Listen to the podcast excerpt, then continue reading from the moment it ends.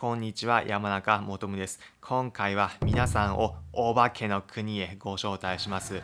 ゲゲゲの鬼太郎で有名な水木しげるロード記念館について今回は紹介します。国内の旅行先探している方や、まるでアニメの世界に入り込んだような空間、興味ある方、ぜひ参考にしてみてください。なぜおすすめするのか結論まるでお化けの世界に入り込んだような雰囲気味わえるからです。例えば皆さんディズニーランド行かれたことありますでしょうか？行った時まるで夢の国に入り込んだような感覚味わえると思います。水木しげるロードのエリアもまるでお化けの世界に入ったような空間非日常経験を体験できる旅行スポットなんです。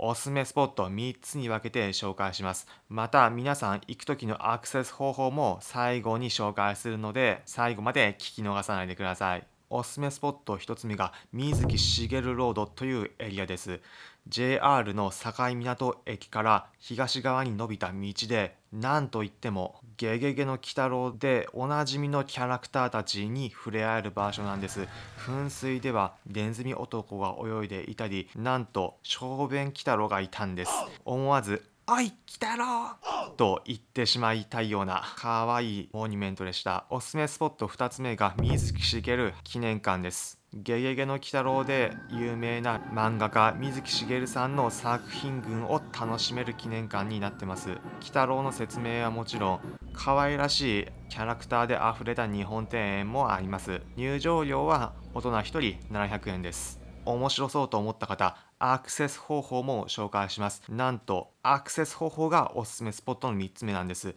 JR の米子駅から路線自体が妖怪一色なんです。各駅の副称が妖怪の名前になっていて米子駅も0番線妖怪の雰囲気漂うプラットフォームです。列車もオリジナルの列車で私が乗った時は砂かけババアと小泣きじじいの列車でした。車内も鬼太郎のカバーのシートに座れます。列車に乗って終点の境港駅鬼太郎風の駅舎ここから鬼太郎ロード始まってます。最後に今回のまとめです。今回は皆さん妖怪の国へ遊びに行けるスポット水木しげるロードエリアについて紹介しました。独特の妖怪たちに会える世界ぜひ皆さん思い出に残る旅楽しんでください。